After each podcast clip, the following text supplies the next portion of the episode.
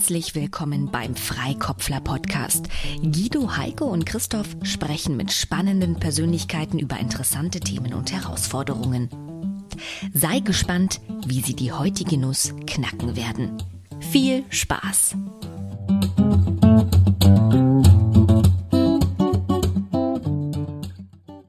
Herzlich willkommen, Tobias Leisgang. Tobias ist sowohl selbstständig als auch angestellt. Er ist mit seinem Blog Company Pirate ebenso Pirat wie gewissenhafter Mitarbeiter seines Unternehmens, wohin unter anderem und besonders die Fragen nach den Kosten von Entscheidungen treiben. Tobias hat langjährige Erfahrung im Leiten von auch virtuellen globalen Teams und sich stets seine Freude über die zahlreichen und vielfältigen Überraschungen des Lebens bewahrt.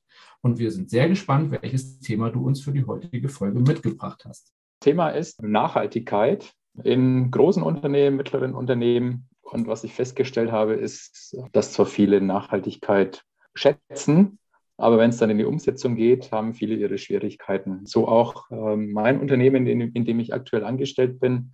Denn es gibt viele Leute, die haben Berührungsängste. Das wird viel kosten, uns brechen Kundenaufträge weg. Und ja, über, überhaupt ist das Thema also sehr, sehr schwer zu greifen. Es gibt äh, natürlich viele Bekundungen, ja, unbedingt.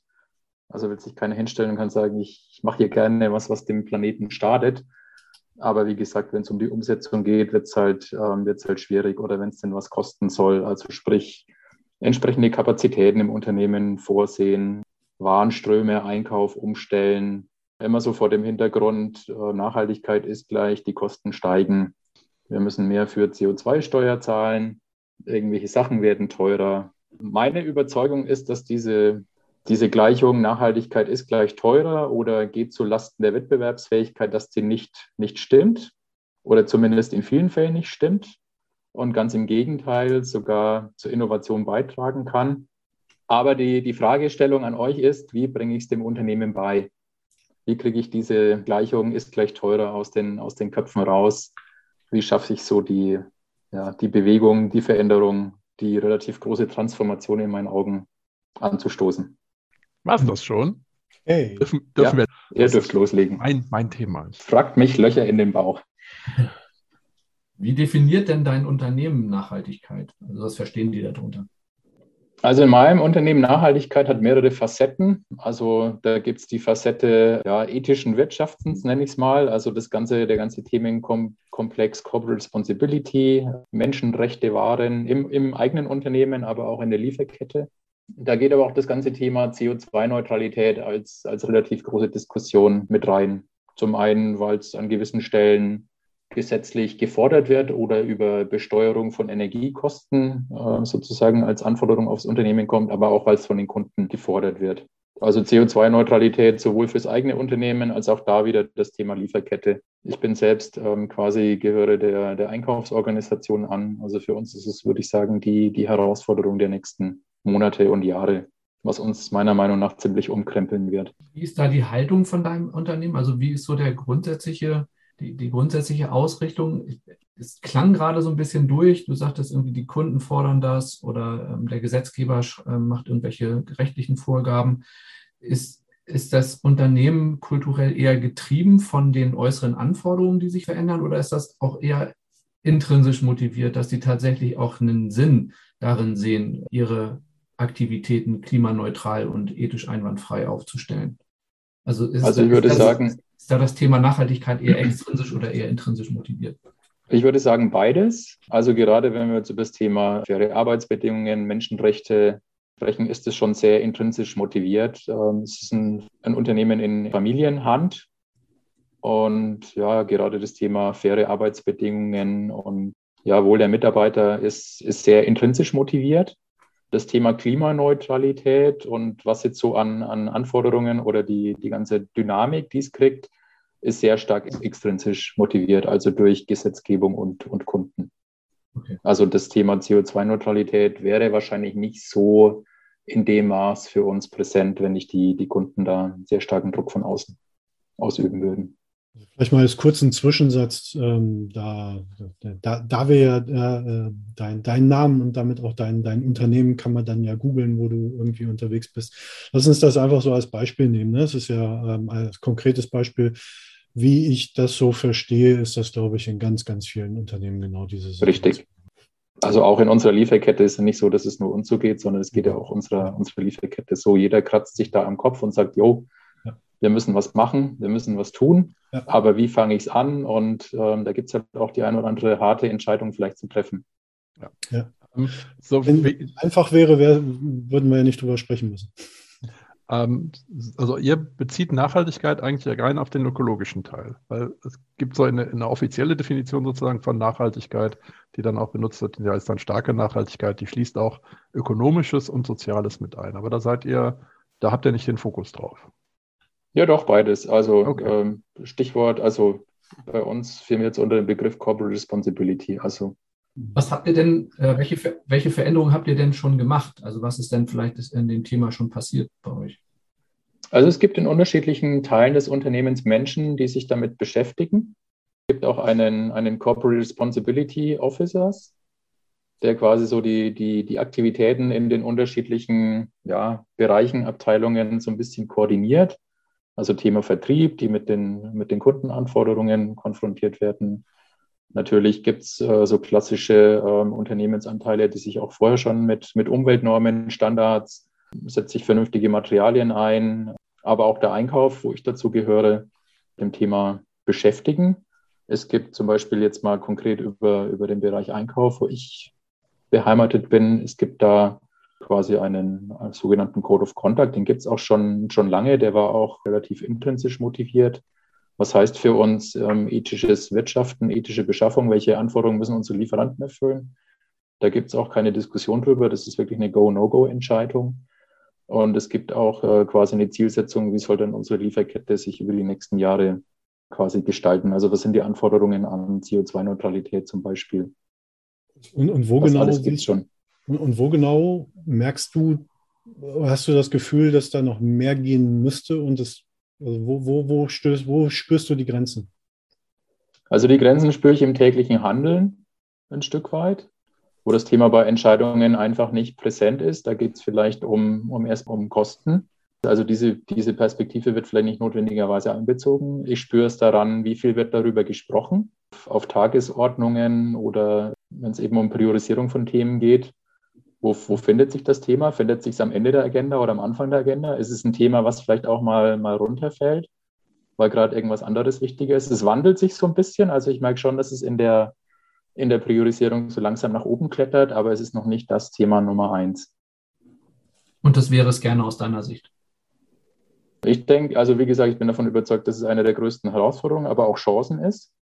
Ich glaube, beim Thema Herausforderung würden jetzt viele äh, mit unterschreiben, aber ich glaube, es sehen viele noch nicht so als Chance, sondern eher so als, um Gott, kann es denn bitte vorbeigehen oder kann nicht irgendwas passieren, dass das eben nicht so massiv ein Thema ist. So ein Trend wie das Internet, dass der sich nicht durchsetzen wird. Ne? Genau. Also so ungefähr, ja. So, Zeit ist rum. Fangen wir mal also an. Erstmal, erstmal finde ich Corporate Responsibility Officer CRO oder Crow super. Wenn ich das wäre, würde ich eine Panda-Maske tragen die ganze Zeit und würde in, in, die Meetings reingehen und immer wieder oh. sagen, Prio 1. Äh, und damit könnte sich vielleicht schon was ändern in der Prio. Das, das versteht keiner. Glaub das wäre sehr transparent. Ich glaube, ich, ich habe es verstanden. Versteht. Das, das versteht, glaube ich, schon jemand. Das kann halt nicht irgendeine Panda-Maske sein. Wieso erinnert mich die Diskussion an eine, die ich letztens schon geführt habe? Nee, ich, äh, kurz, ich kurz berichte mal kurz. Äh, ich war vor ein paar Wochen mit Roman Rackwitz in auch so einer kleinen Zoom-Session mit, ich glaube, fünf, sechs, sieben, acht Leuten. Und da ging es darum, dass es eine Diskussion auf LinkedIn war und eben da auch um Nachhaltigkeit ging und wie man es in einem Unternehmen irgendwie verankern kann.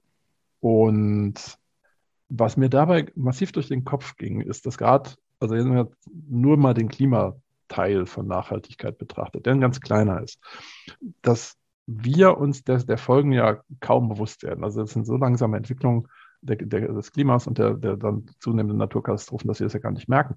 Ich habe mir dann die Frage gestellt, was passiert, wenn man das mal 30 Jahre, 30 Jahre weiterdenkt und einfach die Auswirkungen auf Kinder und Enkel damit klar macht und jede Tonne CO2-Einsparung dann hochrechnet auf Temperaturveränderungen, die dann stattfinden. Ne? Also wie man Klima langfristig sieht, auch diese Entwicklungen langfristig sieht und die dann transparent und, und, und ähm, macht und, und, visualisiert. aber das nur am Rande, weil ich mich gefragt habe, woran macht man es denn fest? Also woher erkennt man denn die Dringlichkeit? Wie visualisiert man die? Und das ist, glaube ich, eines der großen Probleme. Darf ich noch weitermachen? Ja, Oder ja, mach schon was sagen? Okay. Jetzt komme ich wieder zurück zu diesem starken Nachhaltigkeitsthema. Also diese, dieser ökonomische, soziale und ökologische Aspekt, der da zusammenkommen muss. Und ich behaupte, ökonomische Nachhaltigkeit ist das, was Unternehmen tief verankert haben, weil es darum geht, irgendwie langfristig im Markt zu bleiben und das Geld zu verdienen, das man braucht, ohne den Rest jetzt zu betrachten. Soziale Nachhaltigkeit, da sind wir alle noch auf dem Weg und sind noch gar nicht da angekommen, weil es für mich dieses, ich möchte nicht sagen New Work, weil es halt nicht reicht, dieses, dieses menschenzentrierte Arbeiten ist, dass du guckst, wie geht es den Mitarbeitern, wie geht es den Kunden, wie kommen die klar mit dem, was hier, was das Unternehmen macht und komme ich da mit einer gewissen positiven Haltung rein ins Unternehmen oder habe ich da, habe ich da eher so Knobel im Bauch? Und dann erst, glaube ich, wenn die beiden Komponenten stimmen, kannst du mit einer ökologischen Nachhaltigkeit wirklich punkten und die umsetzen, weil es eben aufeinander aufbaut. Du musst erst zufriedene Menschen haben, damit du die dazu bringst, dass sie auch ans Ökologische denken, weil das nochmal eben diesen Schritt weiter weg ist, es mindestens 10, 15 Jahre dauert, bis du die Wirkung von dem wirklich realisierst, was du da tust. Ob es jetzt auch Lieferketten ist, das siehst du auch nicht so schnell. Ob es eben Klima ist, das ist ganz extrem. Oder in welchen Richtungen du auch Ressourcennutzung, all das dauert einfach länger. So, Heiko. Also Einwand, ich glaube nicht, dass alle Unternehmen äh, wirtschaftlich nachhaltig schon denken. Also, denken. also du hast ja gesagt, das ist ein Familienunternehmen oder in Familienhand, äh, da vielleicht schon eher noch in der in der, in der DNA auch verankert und auch gelebt. Ähm, wenn man sich viele Aktien äh, äh, gelistete Unternehmen anguckt, die von Quartal zu Quartal denken, dann würde ich das auch mal bezweifeln, dass an nachhaltigen Erfolg äh, alles ausgerichtet wird. Also da geht es auch schon sehr, sehr kurzfristig oft und, äh, zu. Aber okay, anderes Thema. Aber vielleicht, vielleicht ist es tatsächlich dann auch die, die fehlende, auch da eine fehlende, fehlende Basis schwierig, das irgendwie tatsächlich zu verankern. Also ich habe mir ein paar Stichworte gemacht. Ich kann hier erstmal äh, raushauen, äh, was mir so äh, durch den Kopf gespukt ist.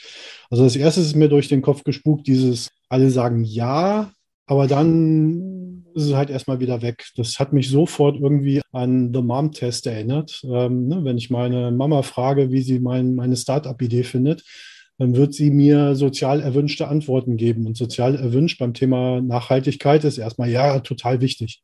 Was heißt noch lange nicht, dass ich dann ins Tun komme oder dass meine Mama mein, mein, meine App runterladen würde. Ja, würde sie wahrscheinlich trotzdem, aber dass sie sie nutzen und auch wirklich brauchen würde, geschweige denn irgendjemand anderes dann dafür Geld ausgeben würde.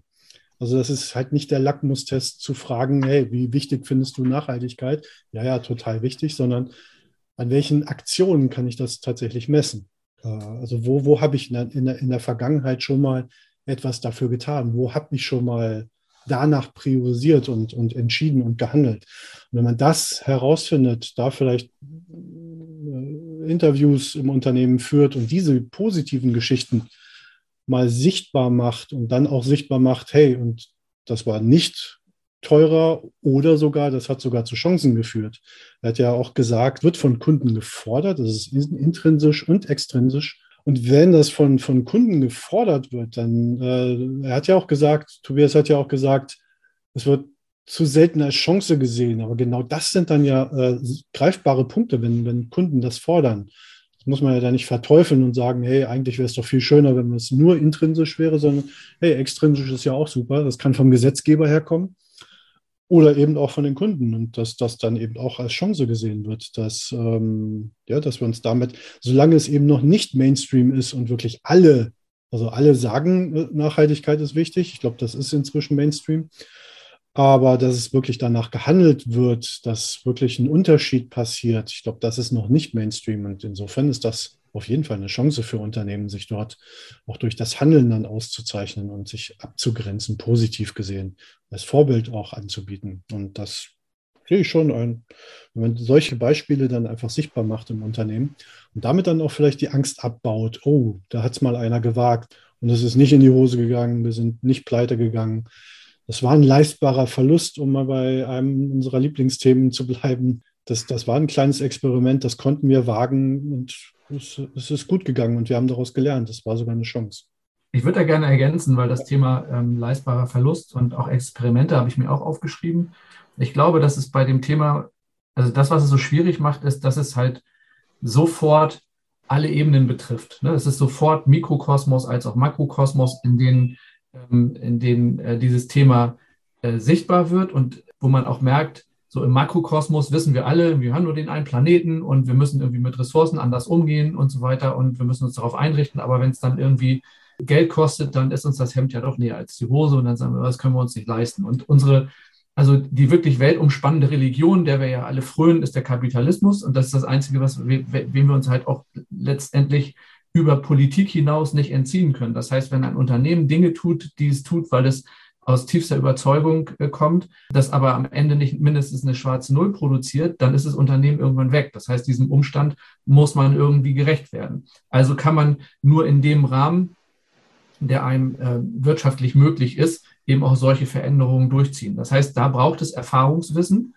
Und deswegen äh, docke ich da an, an das, was Heiko sagte zum Thema Experimente. Wie kriege ich denn dieses Erfahrungswissen tatsächlich hergestellt? Und da einfach zu gucken, was sind denn, was sind denn kleine Möglichkeiten, in denen wir das vielleicht schon ausprobiert haben oder in denen wir es noch ausprobieren können. Tobias hat von Chancen gesprochen und da sich vielleicht nochmal auch ganz bewusst darüber auseinanderzusetzen, was sind denn konkret die Chancen? Und wenn man eine Stufe höher geht, sich dann zu fragen, wenn ich Schwierigkeiten habe, Tobias sagte, glaube ich, am Anfang, Kunden brechen weg oder Projekte fallen weg, was sind denn neue Projekte? Muss ich vielleicht irgendwie über neue Kunden nachdenken? Vielleicht muss ich auch, wenn ich noch eine Etage höher gehe, über eine komplett neue Strategie nachdenken. Also wenn meine alten Kunden nicht mehr meine aktuellen Kunden sind und mit meinen alten Kunden das Thema Nachhaltigkeit wirtschaftlich erfolgreich nicht mehr machbar ist, muss ich mir vielleicht neue Klientel überlegen.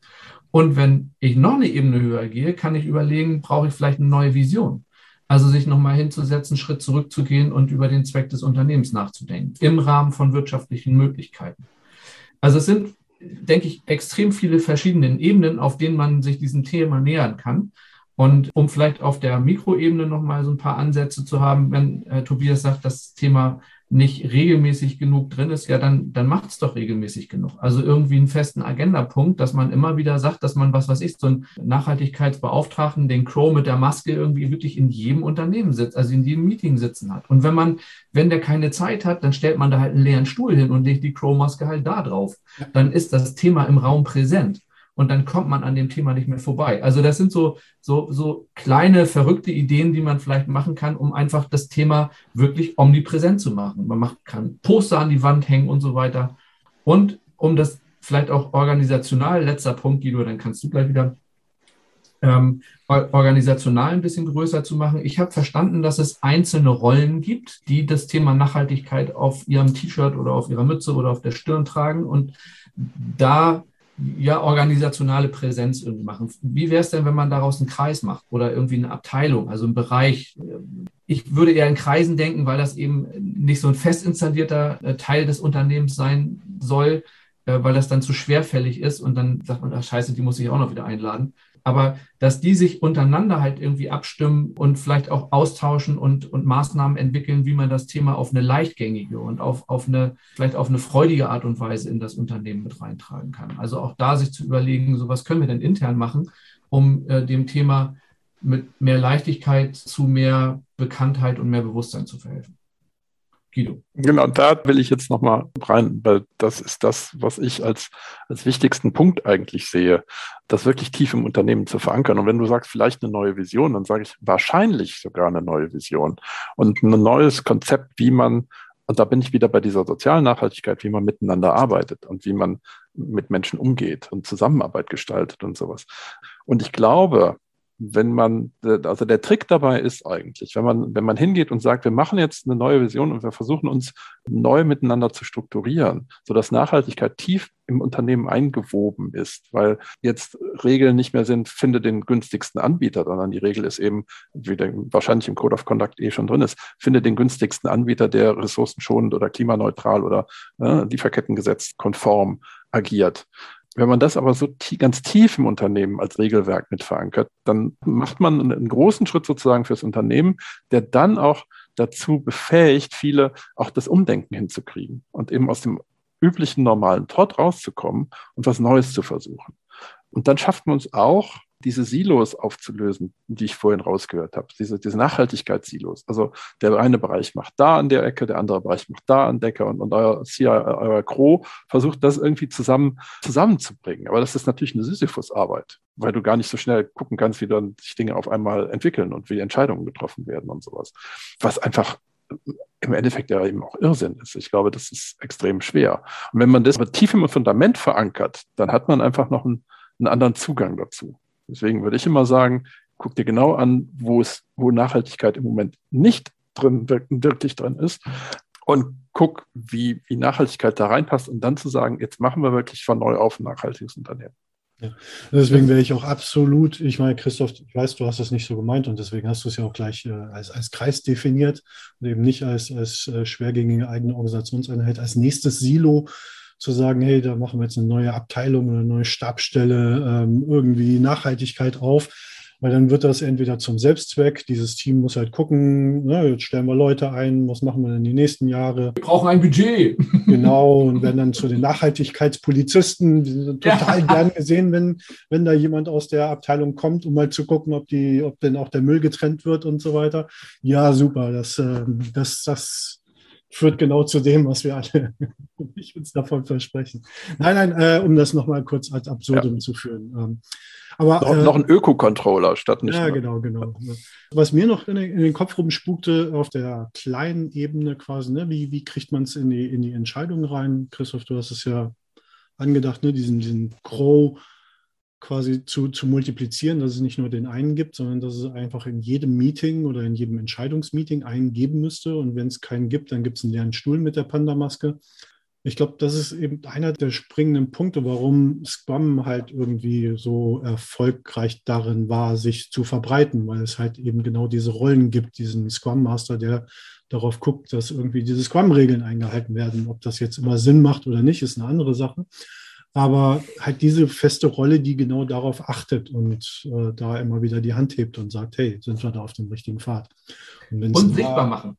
Da, und dieses Ritual, ne? dieses, dieses Ritualisieren, diese, diese, dieses iterative, inkrementelle Vorgehen, immer wieder das, immer wieder dieselben Meetings. Und wenn es äh, quasi dort auch Rituale zum, zu dem Thema Gewehr gibt, dass man eben immer wieder mit der Nase drauf gestoßen wird, einmal am Tag oder einmal pro Woche zum Thema Nachhaltigkeit.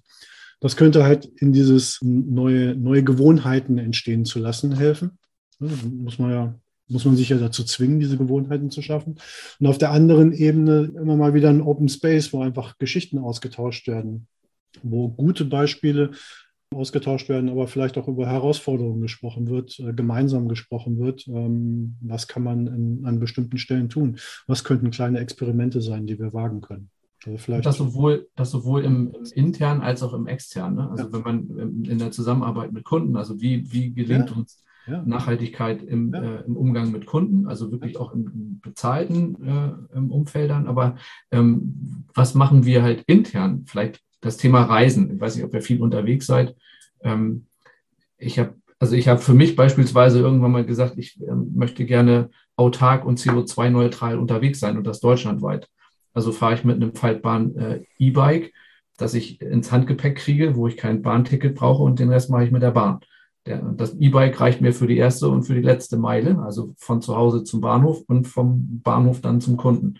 Ich brauche keine Autos mehr und ich muss auch nicht exorbitant viel Geld für verbrennungsmotorbetriebene Taxis bezahlen. Das ist aber was, was für mich passt. Ne? Und aber solche Beispiele, und die gibt es bestimmt in eurem Unternehmen, wenn, wenn Tobias hat ja auch gesagt, es tut sich ja schon was und, und leichte Veränderung ist ja auch schon festzustellen, dass ich rausgehört habe, es, es könnte für ihn durchaus noch schneller gehen und mehr sein, aber dass man die Dinge, die halt schon, schon passieren, so nach dem Prinzip tu Gutes und sprich drüber einfach sichtbarer macht.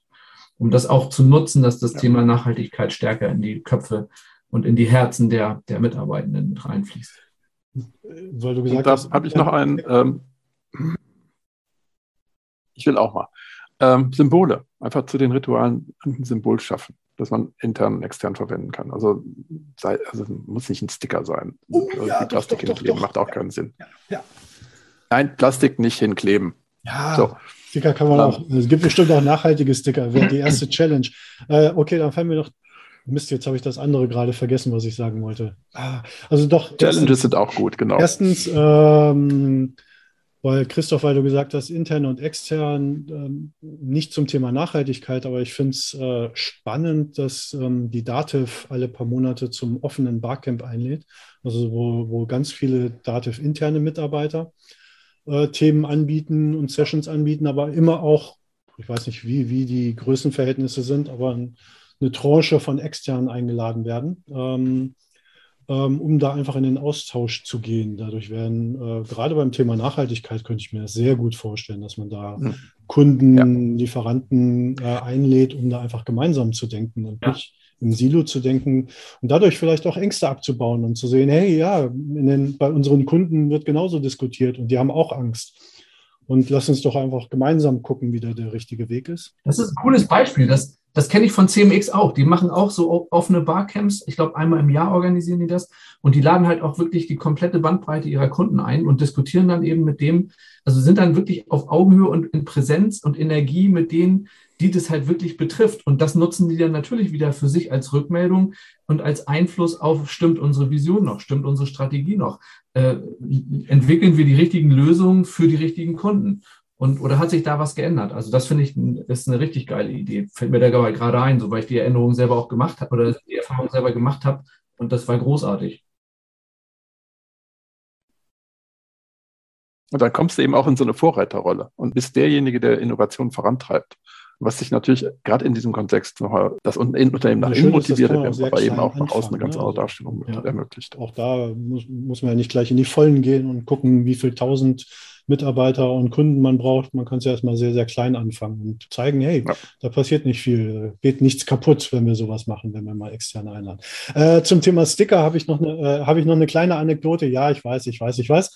Äh, ja. Wir müssen zum Ende kommen oder dürfen zum Ende kommen. Aber die, die, die kleine Anekdote, das ist noch von ganz, ganz früher, aber weil ihr gesagt habt, ne, Rituale vielleicht auch mit Symbolen noch aufladen ein Kollege von mir früher in Kundengesprächen klassische Projekte, ne, sehr starren Rahmen und kam, kam halt immer wieder neue Anforderungen vom Kunden im laufenden Projekt, die natürlich den Scope gesprengt haben und dadurch eigentlich nachverhandelt werden müssten. Und das ist für alle Seiten immer ein sehr unangenehmes Thema gewesen.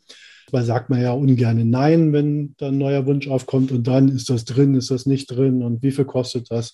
Und er hat sich einfach ein kleines Fähnchen gebastelt, da stand Out of Scope drauf. Und er hat kein Wort gesagt, er hat im Meeting einfach dieses Fähnchen gewedelt. Und alle wussten, Ah, okay. Also klar gab es dann auch Fälle, wo, wo man dann nochmal kontrovers diskutiert hat. Aber meistens hat schon ausgereicht, um überhaupt gleich mal ohne Spannung zu erzeugen, das Thema mit einem Lächeln abzuwürgen. So, jetzt wirke ich euch ab. So, Tobias okay. ist wieder dran. Hast du was oh, mitgenommen jede, aus dem, was Menge. wir gesagt haben? Also Nummer eins muss ich sagen, ich glaube, es ist schon viel da, was mir manchmal gar nicht so präsent ist ähm, an Gutem oder an ja, ja, Wurzeln, die einfach noch ein bisschen, nur noch ein bisschen sprießen müssen. Also nachdem es ja um Effectuation leistbarer Verlust ging, ich glaube, da sind schon mehr verfügbare Mittel da, als wir uns vielleicht eingestehen. Und jetzt gilt es halt darum, tue Gutes und rede darüber, die sichtbar zu machen, vielleicht noch ein bisschen größer zu machen. Also war zum Beispiel das Thema Barcamp. Auch wir sprechen mit Lieferanten. Wir haben kürzlich so einen so ein Sustainability Innovation Day gemacht, wo wir gewisse Lieferanten eingeladen haben und sagen, hey, gib uns doch mal eure Ideen. Was macht ihr denn? Und da kamen ganz coole Sachen raus eigentlich. Und äh, dieses Format können wir auch ein bisschen weiterdenken. Vielleicht nimmt man da mal einen Kunden dazu, kann der Kunde gleich Feedback geben oder kann sagen, nee, vergiss es, also es erfüllt meine Anforderungen nicht oder ich wäre nicht bereit für zu zahlen, wie auch immer. Also es ist schon viel da und ich glaube, mit so ein paar kleinen Experimenten, Stichwort leistbarer Verlust, lässt sich da, sage ich mal, gut Fortschritt machen. Dann fand ich so das Bild, so ein Bild von so einem, so einem dreibeinigen Schemel im, im Kopf. Also das Thema, was Guido genannt hat mit Wirtschaft, Soziales, Ökologisch. Und äh, wenn es halt an, an zwei Stellen von dem Schemel noch, noch wackelt und ähm, ständig irgendwie das Bein am Abbrechen ist, also Thema Wirtschaftlichkeit, wenn, wenn irgendwo keine Ahnung, durch, durch Corona die Ergebnisse vielleicht nicht mehr so wie im Jahr vorher waren, dann wackelt halt diese Seite des Schemels und dann ist halt die, die ökologische Seite des Schemels, die erstmal noch stabil dasteht. Also man, man sieht ja auch keinen Effekt, dass da irgendwie was äh, gerade dahin geht mit mhm. einem Planeten oder irgendwas nicht mehr funktioniert. dann steht die halt erstmal noch stabil da und man äh, kümmert sich darum, da erstmal Gaffertape um, um anderen, ums andere Bein drum zu machen. Und ja. einfach so dieses Bewusstsein, okay, da ist jetzt jemand irgendwie dran, äh, erstmal das eine Bein zu machen, ist schon mal hilfreich zu verstehen, okay, das, warum geht es gerade nicht schneller vorwärts oder warum stürzen sich nicht alle auf dieses Thema. Ja, und dann mein Highlight würde ich sagen für heute ist der Kro, der kam ja auch öfters mal zur Sprache. Ähm, also vielleicht müssen wir wirklich jemandem so eine Maske verpassen, ob es jetzt Gro ist oder ob wir uns was anderes überlegen, sei mal dahingestellt. Und einfach die, die Symbolik. Also kann ich in Entscheidungssitzungen irgendwie den Stuhl aufstellen, wo wir irgendwie einen Globus draufstellen und sagen, okay, das ist jetzt die Perspektive Planet. Ja, und, und vielleicht, also es klingt jetzt ein bisschen dämlich, dann fragt man den halt, bist du mit dieser Entscheidung einverstanden? Ja, der kann zwar nicht sprechen, aber irgendjemand wird dann schon sprechen, wird sagen, nee, ich glaube, der, rotiert jetzt gerade ein bisschen auf seinem Stuhl. Ja. Oder, die, oder die Sticker oder whatever. Also einfach mit Bildern, Symbolen, um einfach dieses Thema visuell präsent zu machen. Vielleicht schwingt jemand ein grünes Fähnchen oder, also ich glaube, da, da gibt es mehr als eine Idee. Walt Disney-Methode könnte man weiterdenken oder genau. Ne? Six Thinking Head, äh, nochmal den Nachhaltigkeits also, da, also Visualisierungen sind einfach mächtig.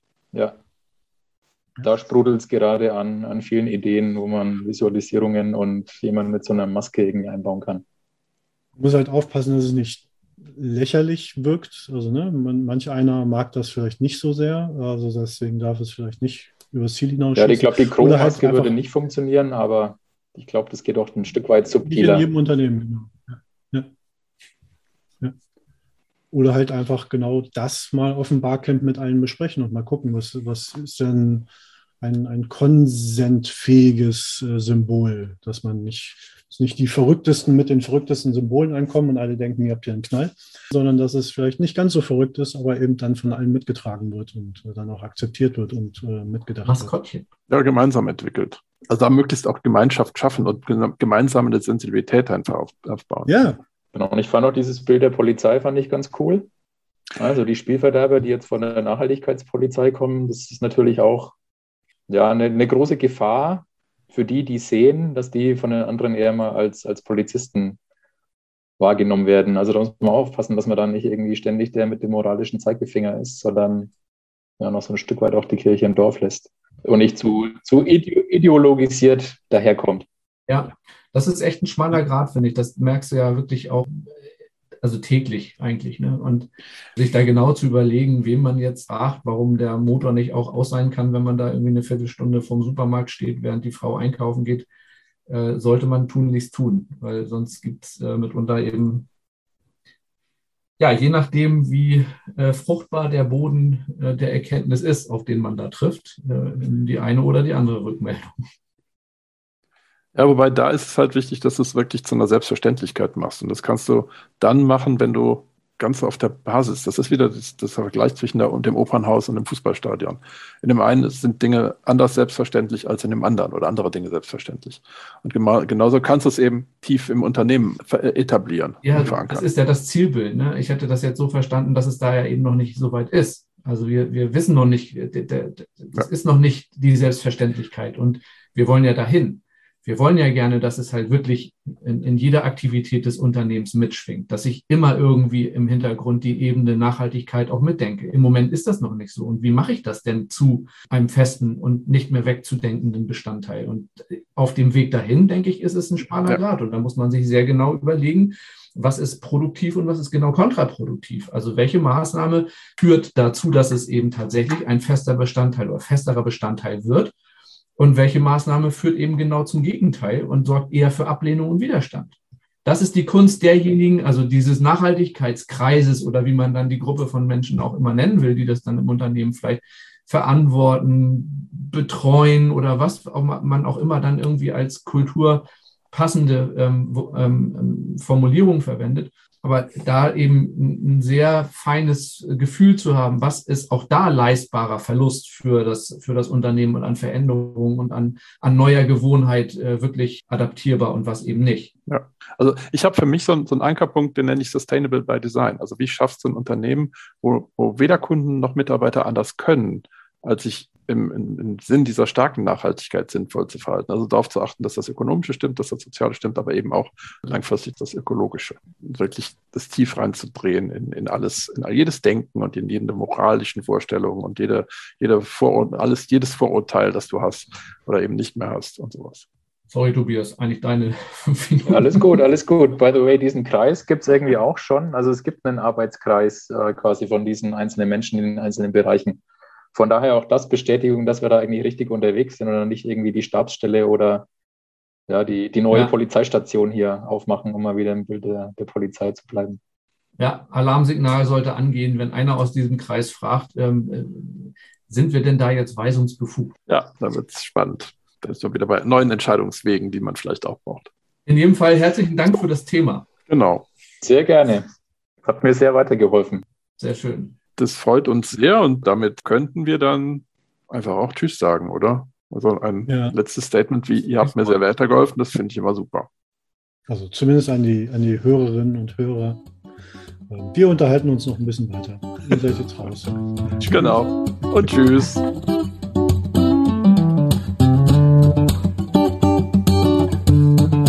Das war die heutige Nuss. Wie war's? Und wenn auch du, dein Team oder dein Unternehmen ein kniffliges Problem haben, man kann die Freikopfler auch buchen. Für Workshops, Trainings, Coachings und zum Freikopflern, wie gerade eben. Schau doch gleich mal bei freikopfler.de vorbei und kontaktiere die drei. Tschüss, bis zur nächsten Folge.